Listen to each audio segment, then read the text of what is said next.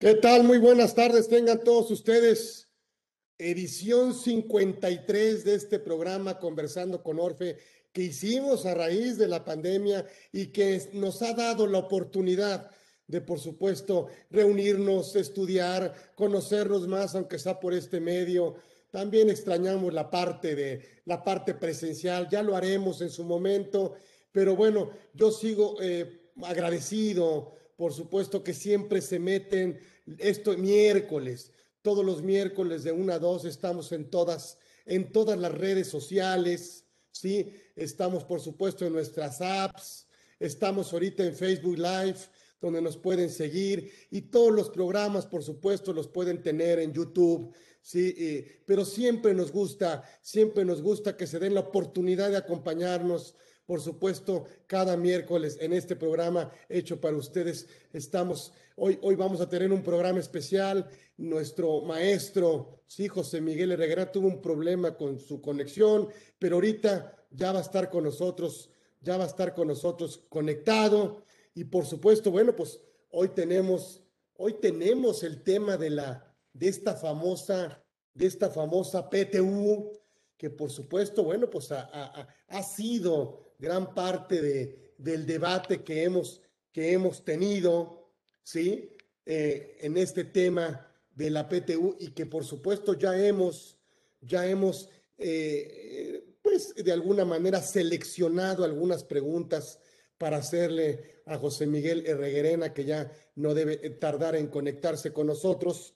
Pero bueno, pues por supuesto, em, e, e, este, este nuevo, bueno, no diría eh, vamos de alguna manera, de alguna manera, eh, eh, vamos a recordar, vamos a recordar que seguramente le sacaremos el mejor jugo a nuestro maestro José Miguel Herreguerena, las reglas para la determinación de la PTU, por supuesto, bueno, acordarse, acordarse que la comisión de representantes tanto de trabajadores y patrón elaborarán un proyecto que determine la PTU de cada trabajador y lo fijará, dice la ley, en un lugar visible del establecimiento.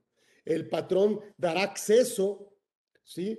a la mencionada comisión, la documentación para verificar las asistencias y las remuneraciones de los trabajadores. Si los representantes de los trabajadores y del patrón no llegan a un acuerdo, bueno, pues se decidirá el inspector del trabajo. Los trabajadores podrán hacer las observaciones que juzguen conveniente dentro de un término de 15 días y se van a formular las objeciones que serán resueltas por esta misma comisión dentro de un plazo de 15 días. Por supuesto, hay empresas exceptuadas de entregar la PTU, que son las de nueva creación durante el primer año de funcionamiento. Sí, vamos a exceptuarlas las dedicadas a la elaboración de un proyecto, de un producto nuevo durante los dos primeros años de funcionamiento. La determinación de la novedad del producto obviamente se va a ajustar a lo que dispongan las leyes para fomento de industrias nuevas. Y las que sean de industria extractiva durante el periodo de exploración. ¿Sí? Y bueno, también las instituciones de asistencia privada reconocidas por las leyes que con bienes de propiedad obviamente particular ejecuten actos con fines humanitarios de asistencia, ¿sí? Em, sin propósitos de lucro y sin designar individualmente a los beneficiarios.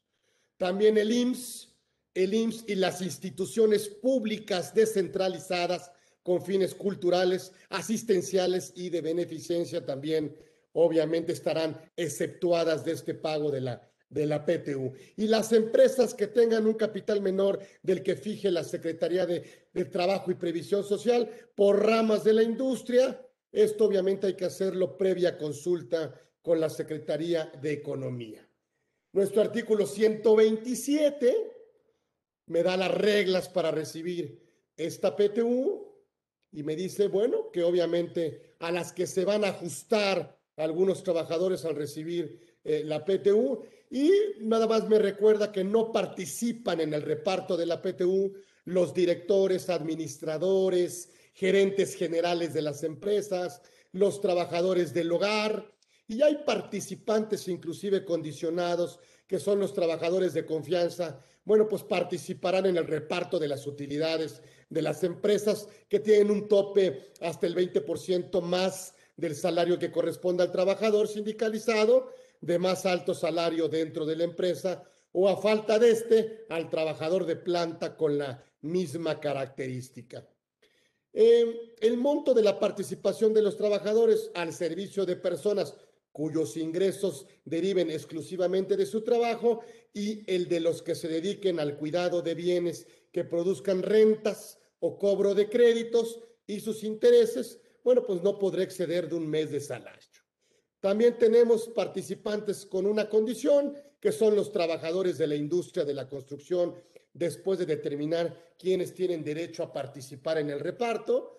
¿sí? La comisión de PTU adoptará las medidas que se juzgue conveniente. Los trabajadores eventuales tendrán derecho a participar en las utilidades de la empresa cuando hayan trabajado 60 días durante el año por lo menos.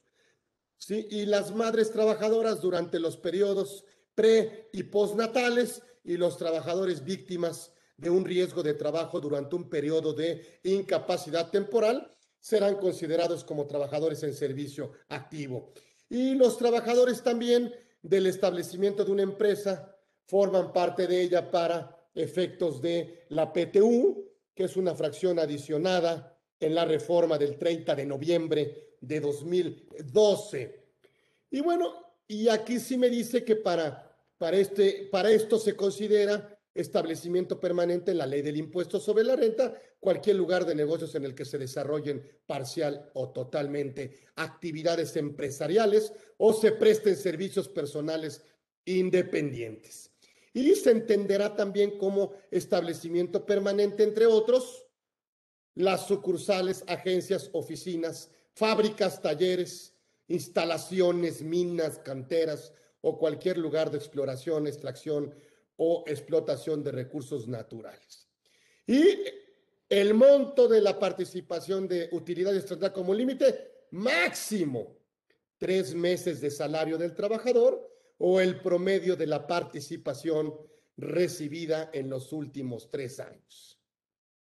Y se aplicará el monto que resulte más favorable al trabajador.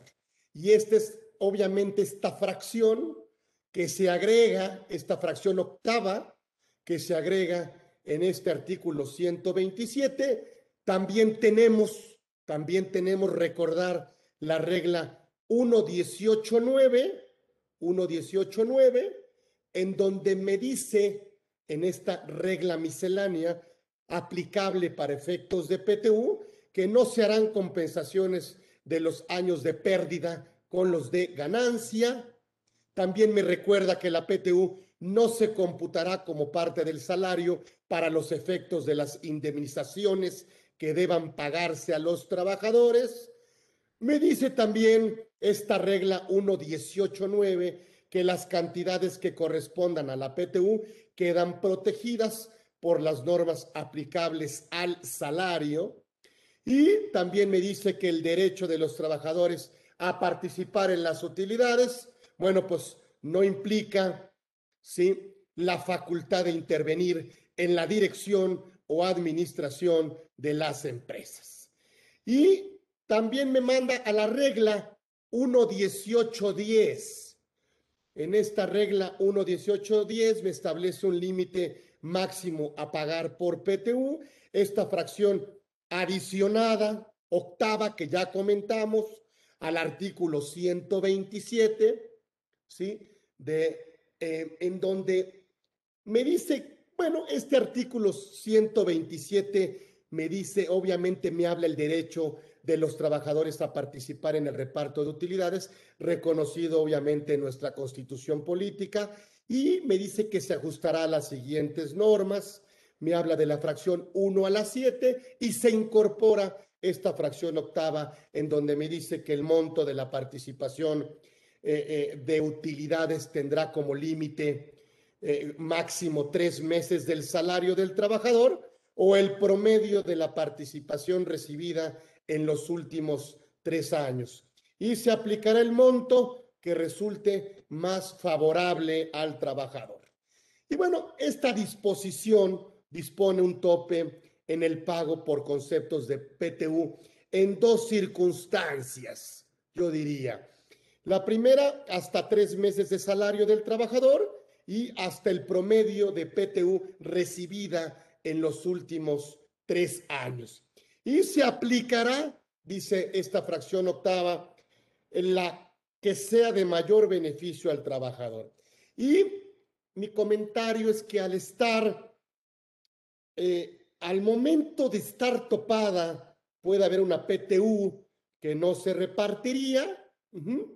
Y recordemos que hasta, eh, em, que hasta la PTU correspondiente al ejercicio 2020, que se pagó a más tardar el 31 de mayo del 2021, bueno, pues se repartirá toda la PTU a todos los trabajadores y los que no cobren dicha percepción, bueno, pues se va a acumular para el reparto del siguiente ejercicio. Sin embargo, para la PTU del 2021, dependiendo del monto a repartir, bueno, pues los trabajadores bueno, pues el número de trabajadores, yo diría, y el tabulador de sueldos, pues puede resultar que en alguna parte de la PTU no se repartirá, ¿sí? Y bueno, y se van a dar cuenta en algunos ejercicios que seguramente ya han estado eh, analizando para tener este, este efecto. Carlos, buenas tardes.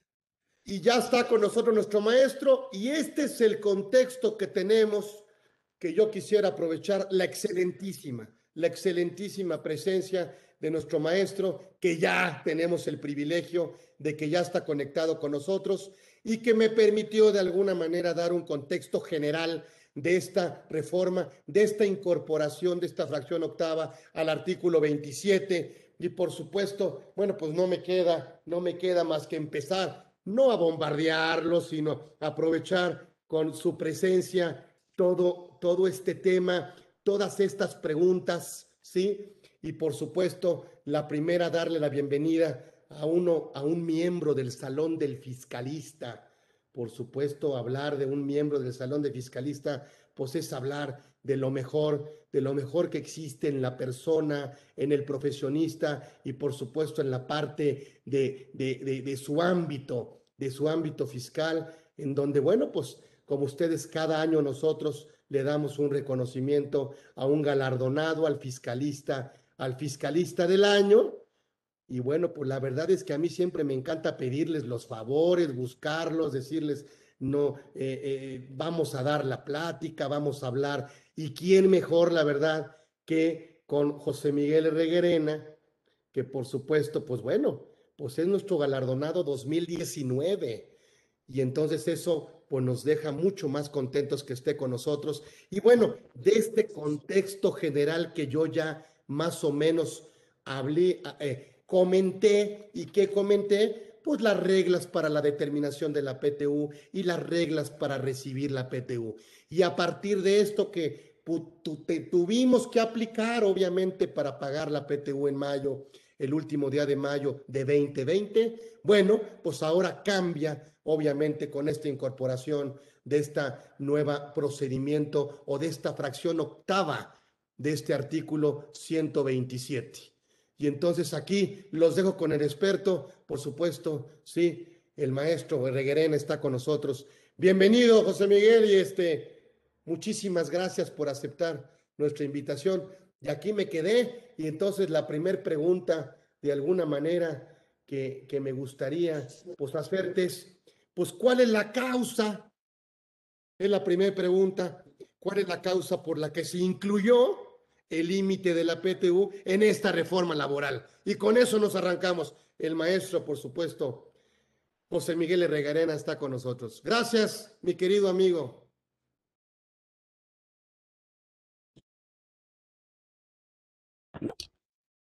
Estimado Carlos, muchas gracias. Este, para mí, como siempre, es un honor compartir esto. Tú dices que te hacemos los favores. Yo creo que la Fundación Orozco Felgueres y básicamente tú que la presides, este, nos hacen el favor de, de poder compartir esto en foros tan importantes como los que tú siempre presentas, ¿no? Este, los antecedentes de, de, la reforma laboral pues, se han tratado en varios de tus, de tus eh, eventos de este tipo y yo creo que se ha desarrollado muy bien, ¿sí? Hay, hay varios antecedentes en este sentido y creo que es importante tratar de delimitar esta, esta plática, esta conversación al tema de la limitante de la PTU. ¿sí? Este, insisto, ya hubo una plática que tuviste con Arturo Pérez Robles, muy interesante, muy, este, muy aleccionadora, este, independientemente de tu libro, que yo lo recomiendo ampliamente, y luego voy a hacer otra mención específica a él, este, que es este, pues para mí un, una guía súper necesaria en estos momentos para saber en qué consiste la reforma, la reforma laboral, ¿no? Entonces yo voy a tratar de, de, limitar más el tema, ¿sí? Al tema de la limitante de la PTU.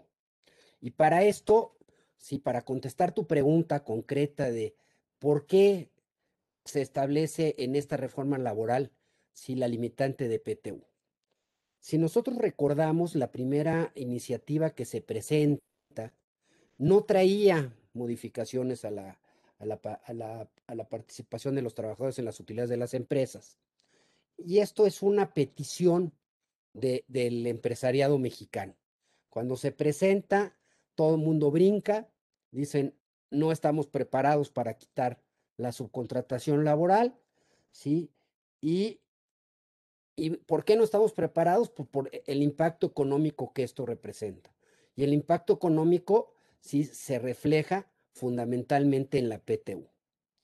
Por eso sí me gustaría hacer, no toda una historia, porque podríamos estar aquí, podría haber, yo creo que un, seminario completo, ¿sí? De, de, los antecedentes y de la historia de la PTU.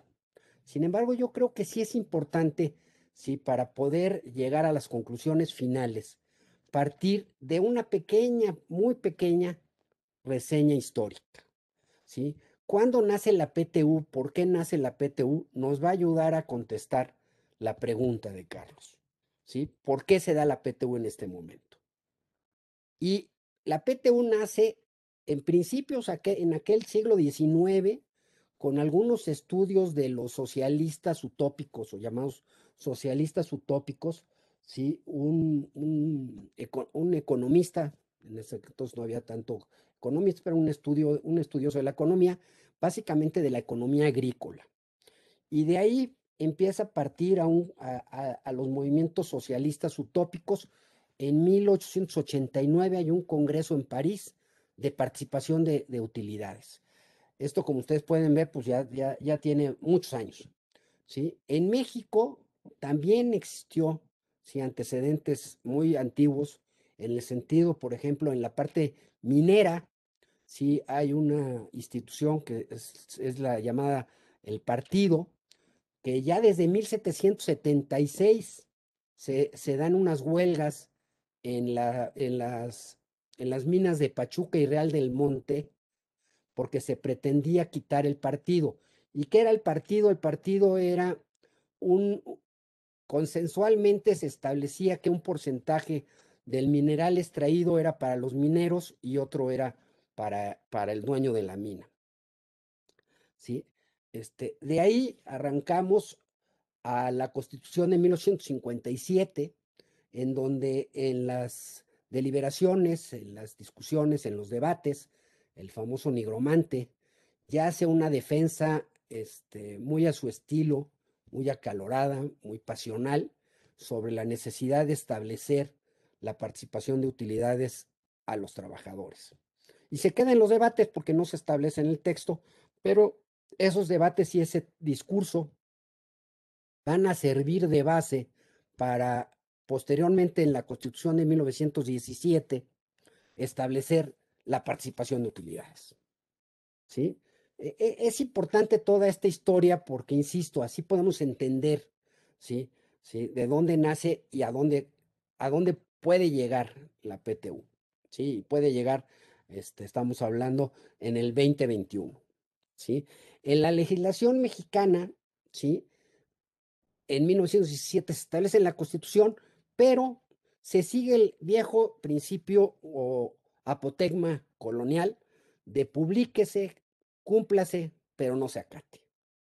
¿sí? Originalmente en la Constitución se daba las facultades de reglamentación de la PTU a las entidades federativas, mismas que hicieron algunos intentos durante todos estos años. Hay varias leyes este, que intentan establecer la, la participación de utilidades, pero ninguno en realidad se llegó a cabo. Y tenemos que esperar casi 45 años, hasta 1962, en donde se establece realmente una reforma constitucional y la primera eh, legislación para aplicar y acatar ¿sí? la obligación constitucional de la participación de utilidades. Ahí es donde se reconoce ¿sí? que este derecho es un derecho que debe de aplicarse en la práctica y se busca un procedimiento federal. Se quita las entidades federativas y se establece una Comisión Nacional de Participación de Utilidades en, este, en, esta, en, este, en esta reforma constitucional, que es básicamente igual a la que tenemos en este momento, se establece que esta comisión será la que establecerá, de acuerdo a la situación económica del país, el porcentaje en el que deben de participar los trabajadores de las utilidades de las empresas. ¿Sí? Esto es 1962. Y en 1962 empieza realmente la preocupación de la participación de utilidades. ¿Por qué? Porque empezamos a, tener un costo real en las empresas. empiezan a surgir ¿sí? las diferentes eh, tipos de empresas para dar participación de utilidades. Y como los mexicanos somos muy ingeniosos, ¿sí? pues se nos, se nos empiezan a ocurrir medidas para eludir la norma. ¿sí?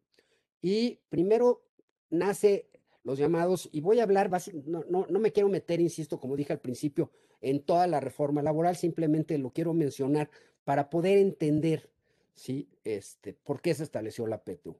Pero nacen básicamente cuatro tipos de, de mecanismos, ¿sí? Para eludir, ¿sí? La obligación constitucional y ahora ya legal de la participación de utilidades.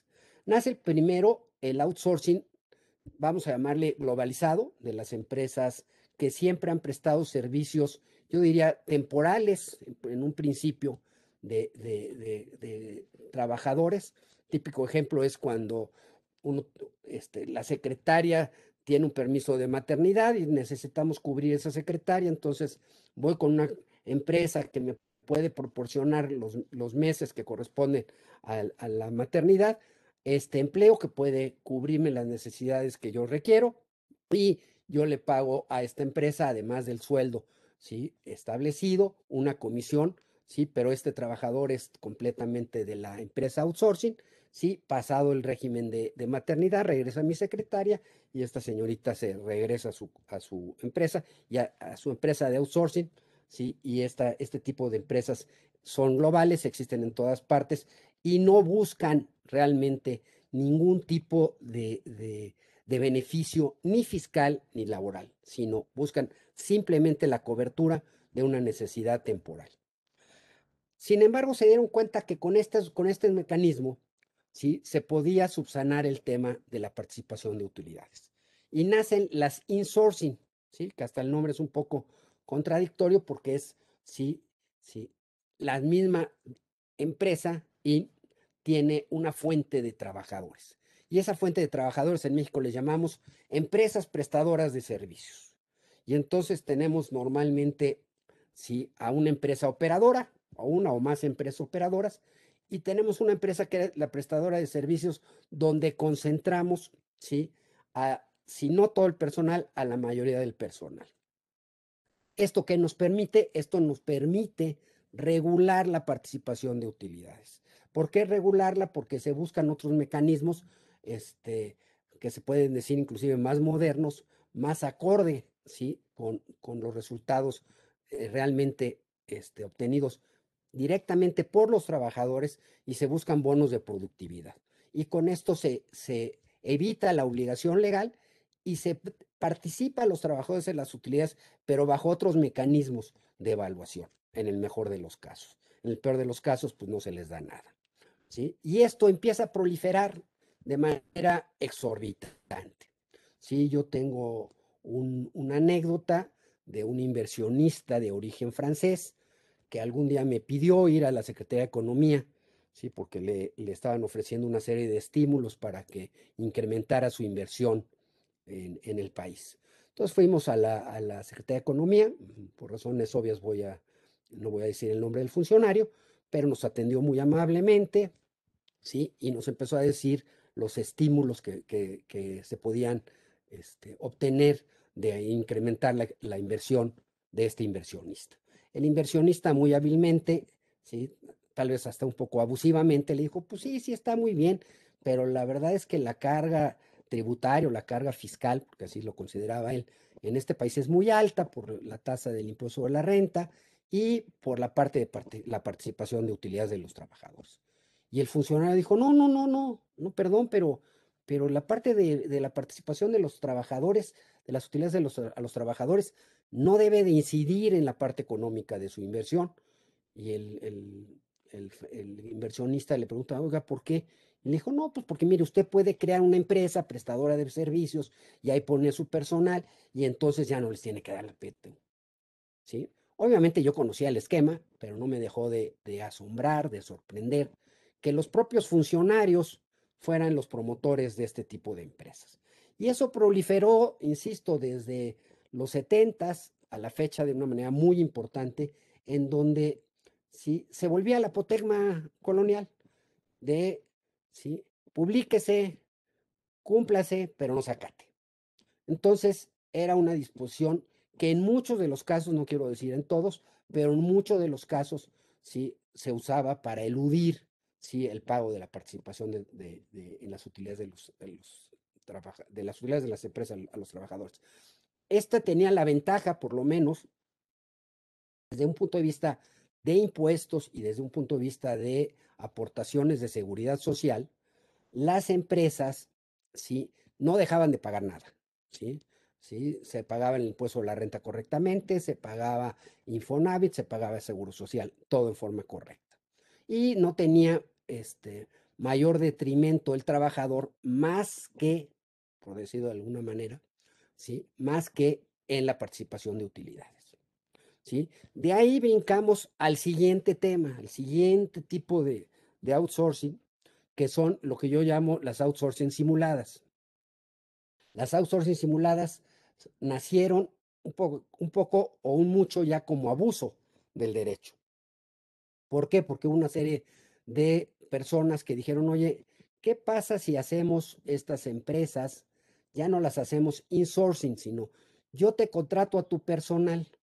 Normalmente diciendo que tenía ciertos atributos fiscales como este como el, beneficio de los trabajadores, el subsidio al, al, trabajo, que tenían pérdidas fiscales para amortizar.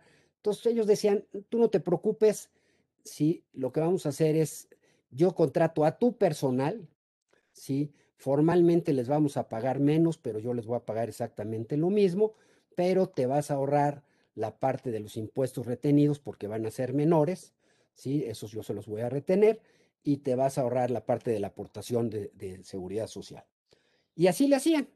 Y ahí sí había un detrimento muy serio para los trabajadores y obviamente eran esquemas o son esquemas porque yo creo que la reforma persigue mucho esto, son esquemas que la idea era lograr un ahorro, ¿sí? Vía ahorro de aportaciones de, seguridad social y vía eh, ahorro de impuestos de la renta, de impuestos retenidos, ¿sí? En donde sí había una recaudación menor y sí, de hecho, yo creo que se caía en una simulación y de hecho en una defraudación fiscal.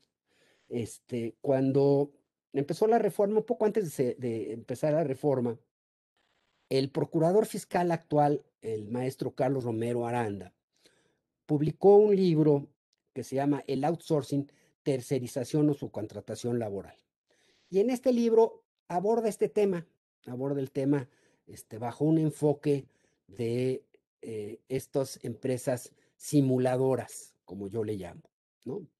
Este, por otra parte, ¿sí? Y ya para terminar la parte nada más histórica, ¿sí? ¿sí? se establece, si después de que ya dije puedo eh, evitar el pago del impuesto a la renta y el pago de aportaciones para, de, seguridad social, ¿por qué no? También lo uso ¿sí? para venderte facturas. Y entonces estas empresas simuladoras, en la mayoría de los casos, migraron a ser empresas facturadoras. Y entonces se empezó a mezclar ¿sí? el tema del outsourcing con el tema de las empresas facturadoras. Y entonces ya no solo teníamos el tema de la participación de utilidades, sino también teníamos el tema de la evasión fiscal y de la defraudación fiscal. En todo este, en todo este eh, embrollo, ¿sí? ¿sí? es cuando nace la reforma laboral. La reforma laboral, sí, que en principio era contra los dos últimos tipos de outsourcing, o sea, contra las empresas facturadoras y las empresas simuladoras. Pero ya cuando se metieron a estudiarlo, se, generó el efecto carambola, que yo llamo, ¿sí? En donde se le tira a, un, a una banda y sale en otra banda. Con Ramversey, como todos los, ustedes que son expertos entenderán. Y es lo que nos pasó con la reforma laboral, ¿sí? Una reforma laboral que era originalmente para evitar la, la simulación y las facturadoras, ¿sí? acabó siendo un Frankenstein en donde abarcó a todo. Y en ese todo, ¿sí? la iniciativa privada pudo meter las manos y decir, si me vas a quitar la subcontratación y vamos a llamar buena, buena entre comillas, pero buena, que era el outsourcing tradicional y los insourcing, por lo menos dame la oportunidad de ¿sí? matizar o aminorar ese golpe con un cambio en la participación o un límite en la participación de utilidades. Y con esto contestaría la pregunta de Carlos. me he extendido mucho, pero creo que es una parte sustancialmente importante para entender por qué en esta reforma laboral se incluyó la parte correspondiente a la PTU. No sé si, si, si fui claro, Carlos, este, por lo menos extenso. Claro que sí. Clarísimo. Y este, ahora, aprovechando que estás y con el escaso tiempo que tenemos, pues dinos prácticamente cuáles son los principales problemas que plantea. ¿Qué vamos a hacer con una, no sé, a lo mejor no podríamos conocer ahorita una renta grabable porque el ejercicio no ha terminado. A lo mejor pudiéramos hablar de una expectativa de que el trabajador pudiera esperar que va a recibir tanto, pero pues eso no lo podemos saber hasta que la empresa eh, termine su ejercicio fiscal y prácticamente pues eh, determine su renta grabable. ¿Cuál, ¿Cuál pudiera ser esta problemática de tener a lo mejor un patrón del 1 de enero al 23 de abril y otro patrón del 24 de abril al 31 de diciembre. Yo creo que planteas perfectamente eh, la problemática de esto, ¿no? Yo creo que hay dos problemáticas. Una que, que por razones de tiempo no quisiera abordar, que es la parte de constitucionalidad de la reforma per se. Esto es, si realmente modificando la Ley Federal del Trabajo puedes establecer una limitante ¿sí? a la PTU, cosa que las facultades de la, de la Constitución no están en ese sentido, y otra serie de reformas que ya ha habido algunos estudios interesantes al respecto, que insisto, creo que sería más un tema constitucionalidad que, constitucional que práctico de este momento. Y el otro tema, el tema práctico, el tema, como siempre, este, tú tocas este, eh, la herida este, importante, que qué vamos a hacer, es la parte de cómo vamos a aplicar la PTU del, del, del 2021. Y como dice el refrán, donde hay dos abogados, hay tres interpretaciones. ¿Sí? La primera interpretación es aquella que te dice que debes de aplicar el límite porque la PTU pues, se determina hasta el final del ejercicio. Y como hasta como antes del final del ejercicio no hay un derecho propiamente, si no hay una expectativa de derecho, pues no deberás de aplicar. Y esa es una corriente, este, una interpretación que está siendo muy seguida por, inclusive yo ya he visto opiniones de despachos laboralistas en ese sentido. Este, a mí en lo personal no me convence mucho, ¿sí? Hay una segunda interpretación que es la interpretación de que debe de ser proporcional. ¿Sí? Y digo que debe de ser proporcional, ¿sí? En el sentido de, independientemente de que tengas uno o dos patrones, e independientemente de que esto se va a, complicar más precisamente por la migración de muchos trabajadores de empresas prestadoras de servicios a las operadoras, esto se va a complicar más, pero me voy a ir al esquema sencillito, en donde el mismo trabajador está en la misma empresa del primero de enero al 31 de diciembre. Y primero me gustaría que repasáramos, y aquí sé que estamos un poco apretados de tiempo, pero voy a tratar de, dar las tesis, este, los precedentes judiciales que yo considero más importantes para ver si en qué interpretación nos debemos de quedar, que son tres, pero ahorita me voy a quedar entre la primera y la segunda. O sea, la primera es si dado que la PTU se determina al final del ejercicio, al final del ejercicio si lo determinaré y en ese sentido el trabajador no tenía un derecho, sino tenía una expectativa de derecho.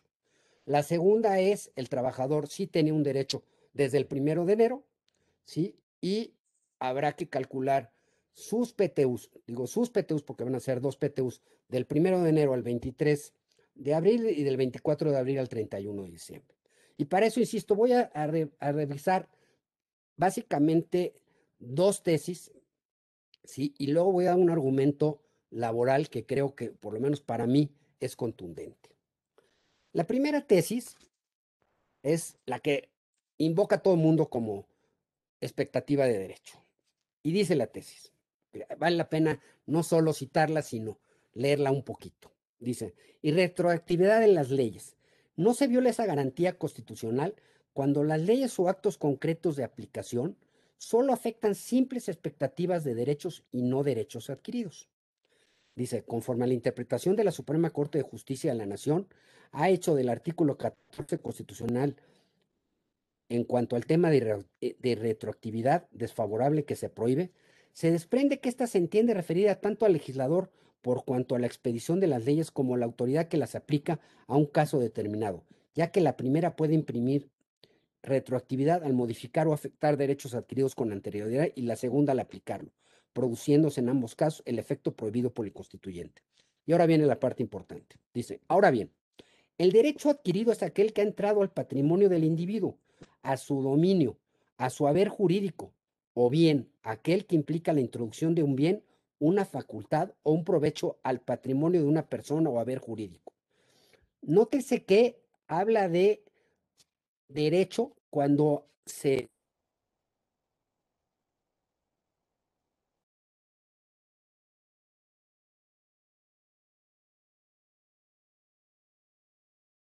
derecho es una pretensión o esperanza de que se realice una situación determinada que va a generar con posterioridad un derecho.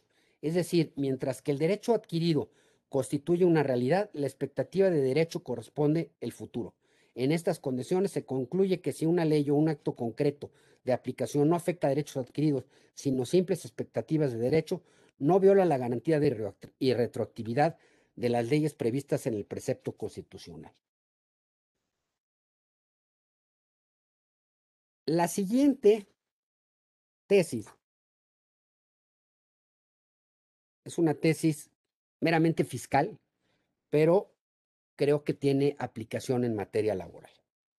Y dice, renta, sociedades mercantiles, objeto y momento en que se genera el impuesto. De conformidad con el artículo primero de la ley del impuesto sobre la renta, el objeto de este impuesto está constituido por los ingresos y no por las utilidades que tengan los sujetos pasivos del mismo.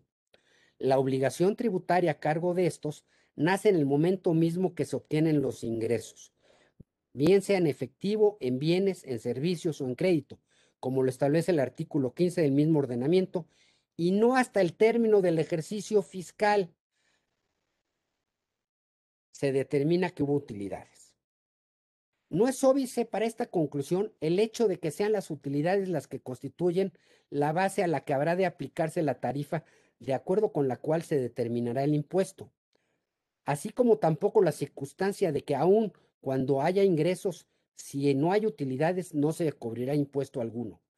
Pues en este caso debe entenderse que estos ingresos, que sujetos a las deducciones establecidas por la ley, no produjeron utilidades, están desgrabadas y lo que es más, que esa pérdida fiscal sufrida en un ejercicio fiscal será motivo de compensación en el ejercicio posterior. Y esta parte creo que es sustancial. Dice, no es cierto pues que el impuesto de la renta se, se causa anualmente, ya que como se dijo, este se va causando operación tras operación en la medida en que se vaya obteniendo los ingresos. Por ende, no es cierto tampoco que al realizarse pagos profesionales a cuenta del impuesto, se esté enterando un tributo no causado y que ni siquiera se sabe si va a causar. El impuesto se ha generado, se va causando operación tras operación, ingreso tras ingreso, y el hecho que de conformidad con el artículo 10 en comento, sea hasta el fin del ejercicio, cuando se haga el cómputo de los ingresos acumulables y se resten las deducciones permitidas por la ley para determinar la utilidad fiscal que va a constituir la base, no el objeto, a la que habrá que aplicar la tarifa de la misma ley, para obtener el impuesto definitivo a pagar, no implica que dicha utilidad sea el objeto del impuesto y que ésta no, y que ésta no se hubiera generado con anterioridad. Esto es, por lo menos de acuerdo a esta tesis, la parte de ingresos se va generando momento a momento. Y voy a dar ahora un argumento práctico, laboral, para tratar de sostener la segunda interpretación. Como ustedes saben, ha habido seis resoluciones de la Comisión Nacional de Reparto de Utilidades a los Trabajadores. En la tercera resolución, ¿sí? y me voy a basar nada más en dos, la, fundamental para mí es la tercera resolución. En la tercera resolución ¿sí? de la Comisión de, participación de utilidades a los trabajadores. Se establece en un transitorio, sí, bueno, primero es la de 1985, ¿sí? Y es importante, aunque sea tan, tan antigua, porque es cuando se cambió el porcentaje. Se cambió el porcentaje del 8 al 10%. Y la buena noticia, digo buena noticia porque por lo menos nos da luz, fue en el mes de marzo. Fue el 4, bueno, se publicó en el diario oficial del 4 de marzo de 1985. Y ahí se cambió el porcentaje del 8% que venía en la anterior resolución al 10%, que es el porcentaje que aplica actualmente. Y en esa resolución hay muchos transitorios, pero me voy a ir, sí, básicamente, si me permiten, por razones de tiempo, ¿sí? A los últimos, ¿sí? Y dice, los voy a leer los tres últimos, dice, esta resolución entra en vigor en toda la República al día siguiente de su publicación en el Diario Oficial de la Federación. La resolución es del 29, 28 de febrero de 85 y según yo se publicó el 4 de marzo. ¿Sí? Entonces entró el 5 de marzo. Dice, segundo, se abroga la resolución de la Comisión Nacional de Participación de los Trabajadores en las Utilidades de las Empresas del 11 de octubre de 1974, el ejercicio de derechos y procedimientos derivados de esta resolución y generados durante su vigencia se deducirán, tramitarán y resolverán conforme a lo establecido en la misma. Artículo tercero, y este es fundamental para entender la reforma y para entender cómo debemos interpretarla. Dice, todos los sujetos obligados a participar utilidades que concluyen su ejercicio con posterioridad a la fecha en que entre en vigor esta resolución, deberán proceder a hacer el cálculo del monto de la participación de utilidades a los trabajadores en la siguiente forma. 1. Calcularán el monto de la participación anual de utilidades a los trabajadores en los términos de la resolución del 11 de octubre de 1974, o sea, al 8%. Lo dividirán entre 365 y el resultado se multiplicará por el número de días que abarcará su ejercicio hasta el último día de vigencia de la resolución citada. ¿Sí? Esto es, tendría que aplicar el 8% por los días ¿sí? en donde estaba vigente la resolución que establecía el 8%. Dos, calcularán el monto de la participación anual de las utilidades a los trabajadores conforme a las disposiciones de la presente resolución, esto es al 10%, lo dividirán entre 365 y el resultado se multiplicará por el número de días comprendidos entre desde la fecha en que entre en vigor esta resolución y la fecha de cierre del ejercicio. ¿Sí? Esto es del 5 de marzo ¿sí? al 31 de diciembre. Se calculan, bueno, se calcula primero la participación, se divide entre 365 y después se multiplicaba por los días. Esto es, si está reconociendo que había un derecho adquirido, y aquí te, veamos que, que este derecho, al ser sinalagmático, al también obligar a los trabajadores, también daba el derecho a los empresarios a calcular el 8% en ese periodo y el 10% en el otro periodo. Esto es, la PTU, desde el punto de vista por lo menos laboral, se va generando momento a momento, independientemente de que su determinación sea al final del ejercicio. Y aquí están dos, dos resoluciones de la Comisión Nacional de Participación de Utilidades a los Trabajadores que así lo han establecido. En la quinta sí se establece, ¿sí? yo no sé si fue un copy-paste porque de alguna manera entre la cuarta y la quinta no había cambio de participación, pero así se estableció. ¿sí? Y aquí lo importante es que en este punto que sí hubo doble cálculo, se estableció que la generación de, participación de utilidades era día con día. Por eso el procedimiento era divide entre 365 y multiplícalo por los días de vigencia de la disposición. ¿Para qué? Para no vulnerar precisamente el derecho adquirido que tenía el trabajador ¿sí? O el empresario en su caso, de pagar una participación al 8% y otra al 10%. Entonces, para mí con esto queda bastante claro, ¿sí? Que desde un punto de vista laboral, ¿sí? Este, se debe de interpretar, ¿sí? Que hay, sí hay un derecho adquirido desde el primero de enero. Claro, si estaba el trabajador laborando en esa fecha. ¿Sí? Ya no la voy a citar, la famosa tesis que me imagino que conocen perfectamente, de que cuando hay varias interpretaciones, sí se debe de aplicar la más favorable pro persona, en este caso pues sería el respeto a estos derechos adquiridos.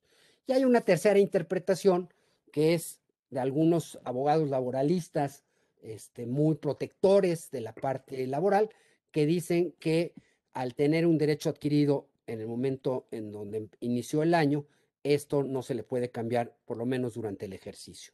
¿sí? Yo tampoco coincido con esa.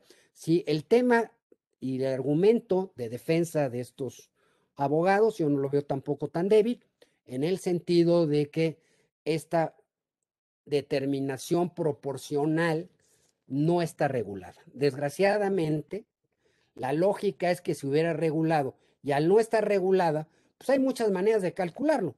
Yo les digo cómo lo, lo calculó la Comisión Nacional, la tercera Comisión Nacional este, pero, pero habrá quien, sí, aquí en algún foro, este, y veo a mi buen amigo Cristian Natera, este, ya nos hizo un ejercicio con otra forma de determinación, y hay ¿verdad? muchas maneras de, determinarlo, pero, pero yo creo que es la lógica. El problema es que no tenemos un fundamento legal para hacer esta determinación. Entonces, como no hay una, una forma legal de hacer esta determinación, el día de hoy, el día de hoy, y, y ahorita explico por qué hago la anotación, al día de hoy no tenemos forma de hacer esa, esa proporción, porque la aplicación extensiva de estas comisiones tampoco le veo demasiada base, ni siquiera legal y mucho menos constitucional. ¿Qué situación tenemos? Tenemos una situación de incertidumbre que probablemente yo creo que se va a acabar subsanando de alguna manera, ¿sí? ¿Qué maneras tenemos de subsanarla? Tenemos, yo creo que tres maneras. Una manera, este, administrativa, ¿sí? mediante un acuerdo de la Secretaría del Trabajo y una medida que yo creo que sería mucho más seria, ¿sí? convocar a una nueva comisión este, nacional de, de, participación de utilidades a los trabajadores para que ésta emita la forma, si dada la reforma laboral, la forma de determinación de esta PTU. Mientras esto no exista, sí, pues vamos a estar en la incertidumbre. Y cuando exista, yo creo que vamos a acabar en tribunales, porque, insisto, va a afectar a uno o va a afectar al otro. Entonces, en cualquiera de los dos casos, pues va a ser muy cuestionado la parte constitucional y la parte legal. Pero creo que este, estos temas vale la pena ahorita que todavía no tenemos una definición, vale la pena ponerlos sobre la mesa y tomar, insisto, ¿sí? no, no resoluciones que yo me atrevería a decir que son demasiado simples, sí, de decir es que es un, hay un derecho adquirido, no hay un derecho adquirido hasta que se determine. Insisto, creo que hay precedentes, creo que hay no solo, no solo legales, ¿sí? sino también laborales y no nos olvidemos, por eso quise hacer el, el, planteamiento original, que estamos ante un tema de derechos laborales. Estos derechos laborales deben de entenderse siempre en beneficio del trabajador. Y la reforma, la reforma laboral fue una limitante a ese derecho. Entonces, yo creo que no la podemos hacer demasiado extensiva porque sería en contra de la naturaleza de la materia laboral. Con esto, básicamente, creo que llegamos justo al tiempo. Pudiéramos pensar, mi querido José Miguel, que yo creo que por lo que a lo mejor la tendencia, a ver si me ayudas, es que a más, con a más trabajadores con derecho a PTU, pudiéramos pensar que nos llevará como resultado a llegar que, que la PTU a pagar pues sería la que se determine conforme al procedimiento de la ley, sin que llegue al tope de los tres meses de salario, y si llegara hasta el monto total a repartir por PTU, porque recordemos también que mientras el salario del trabajador sea el mínimo general, pues la PTU estará topada y seguramente también resultará una parte como PTU no distribuible. Sí, yo me explico, me explico. O sea, em, lo que sucede es que cuando hacemos el ejercicio y vemos los rangos salariales, y aplicamos la disposición vigente, bueno, pues tenemos que pensar hasta cuánto asciende la PTU que no tendría que repartirse a causa del límite máximo que señala esta fracción octava de adicionada del artículo 127. Por lo que déjame hacer algunas aseveraciones a ver si coincides. Ante una PTU considerable por el margen de utilidad, por supuesto que pudiera manejar la empresa, Vamos a, vamos a ver, hemos nosotros llegado a la conclusión que si los salarios de los trabajadores, a ver si coincide y está el maestro Natera igual escuchándome, si los salarios de los trabajadores son bajos, bueno, pues hay mayor probabilidad de que se pague la PTU al tope de los tres meses de salario y resulte que una parte de la PTU pues no se reparta, no se reparta. Ahora, a mayor número de trabajadores con salarios bajos, pues es probable que la PTU que les corresponda se pague hasta el límite de los tres salarios mensuales y que disminuya o no quede nada la PTU, que por supuesto que no se reparta. Entonces, eh, habrá que hacer los ejercicios, habrá que hacer los ejercicios, como bien lo dices, y por supuesto, bueno, pues em, examinar em, eh, todas las cuestiones que sobre la participación de utilidades, pues eh, dictan las autoridades fiscales y se deben, pues, eh, no sé, aplicar, quiero pensar, yo le pongo dos raseros uno para proteger en forma tutelar los derechos de los trabajadores y otro para proteger en forma estricta los derechos de los causantes, como bien dices tú. Claro. Dos raseros. Y ahí, bueno, pues ahora sí que, pues eh, esperaremos, pero no sé si quieras eh, eh, agregar algo, mi querido José Miguel Herreguerena. Nada más, nada más, este, agradecerte otra vez la invitación Espero que haya, les haya dado una serie de elementos este, de juicio adicionales para, para enriquecer la discusión, porque creo que, esto apenas empieza. ¿sí? Todavía nos falta un buen rato de discusión y un buen rato de, de temas que al final van a ser resueltos, como tú bien dices, al ver dos intereses opuestos, yo creo que en muchos de los casos van a ser resueltos en tribunales. Muchos la práctica los va a resolver. ¿Y por qué muchos los va a resolver la práctica? Porque al haber sustitución patronal, ¿sí? Por lo menos la primera parte, ¿sí? Ya no, les, ya no van a entrar en discusión eh, con el nuevo patrón, porque va a ser después de la reforma. Entonces creo que la práctica va a ser un poco, va a bajar un poco la bola de nieve, ¿sí? del tema, ¿sí? Pero yo no dudo que vaya a haber tanto trabajadores, sindicatos, como empresarios que se traten de defender de estas interpretaciones, ¿sí? Insisto, en este momento totalmente inciertas por no tener un fundamento, ¿sí? Y cuando se emita la resolución, pues aunque sea la propia comisión, que yo creo que sería el órgano este, más competente para emitir el procedimiento de determinación de esta PTU, aún así yo creo que será impugnado en tribunales. Entonces esto aumenta la litigiosidad que vamos a tener en los próximos años. ¿sí? ¿Sí? Y, Me parece muy bien. Bueno, pues, pues más chamba. Más chamba, más chamba, este, y más, más discusiones ricas y este y académicas como las que tú generas, mi estimado Carlos. Muchísimas gracias. Estuvo con nosotros el maestro José Miguel Herreguerena, por supuesto, miembro del Salón del Fiscalista, galardonado 2019 de nuestra fundación.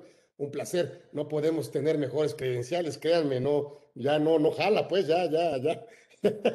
Entonces, pero bueno, eh, un agasajo escucharlo, aprenderle siempre y siempre con su generosidad y humildad, siempre acepta, siempre está con nosotros y este estudioso de la materia, por supuesto, no vino de invitado, sino que vino de anfitrión. Y esta es su casa, la fundación, y nos seguiremos, nos seguiremos viendo en esta edición próxima, próximo miércoles, créanme, de una a dos, seguiremos invitando a los mejores. A veces se hacen del rogar algunos, pero estarán aquí con nosotros. Esperemos que esté pronto, por supuesto, el maestro Natera que nos está viendo, que, que, nos dé un poquito, un poquito de su talento, de su conocimiento, a toda esta gente divina que se mete cada miércoles a escuchar, aprender y, que ustedes muy generosamente, pues por supuesto nos ayudan a todos para entender estos temas tan complejos y que hacen que, bueno, pues que seamos mejores contribuyentes en todos los sentidos. Y bueno, un abrazo, muchísimas gracias. Estuvo con nosotros el maestro José Miguel Reguerena, galardonado miembro del Salón de Fiscalista. Nos vemos próximo miércoles. Gracias aquí en Conversando con Orfe. Gracias, chao. Chao, gracias.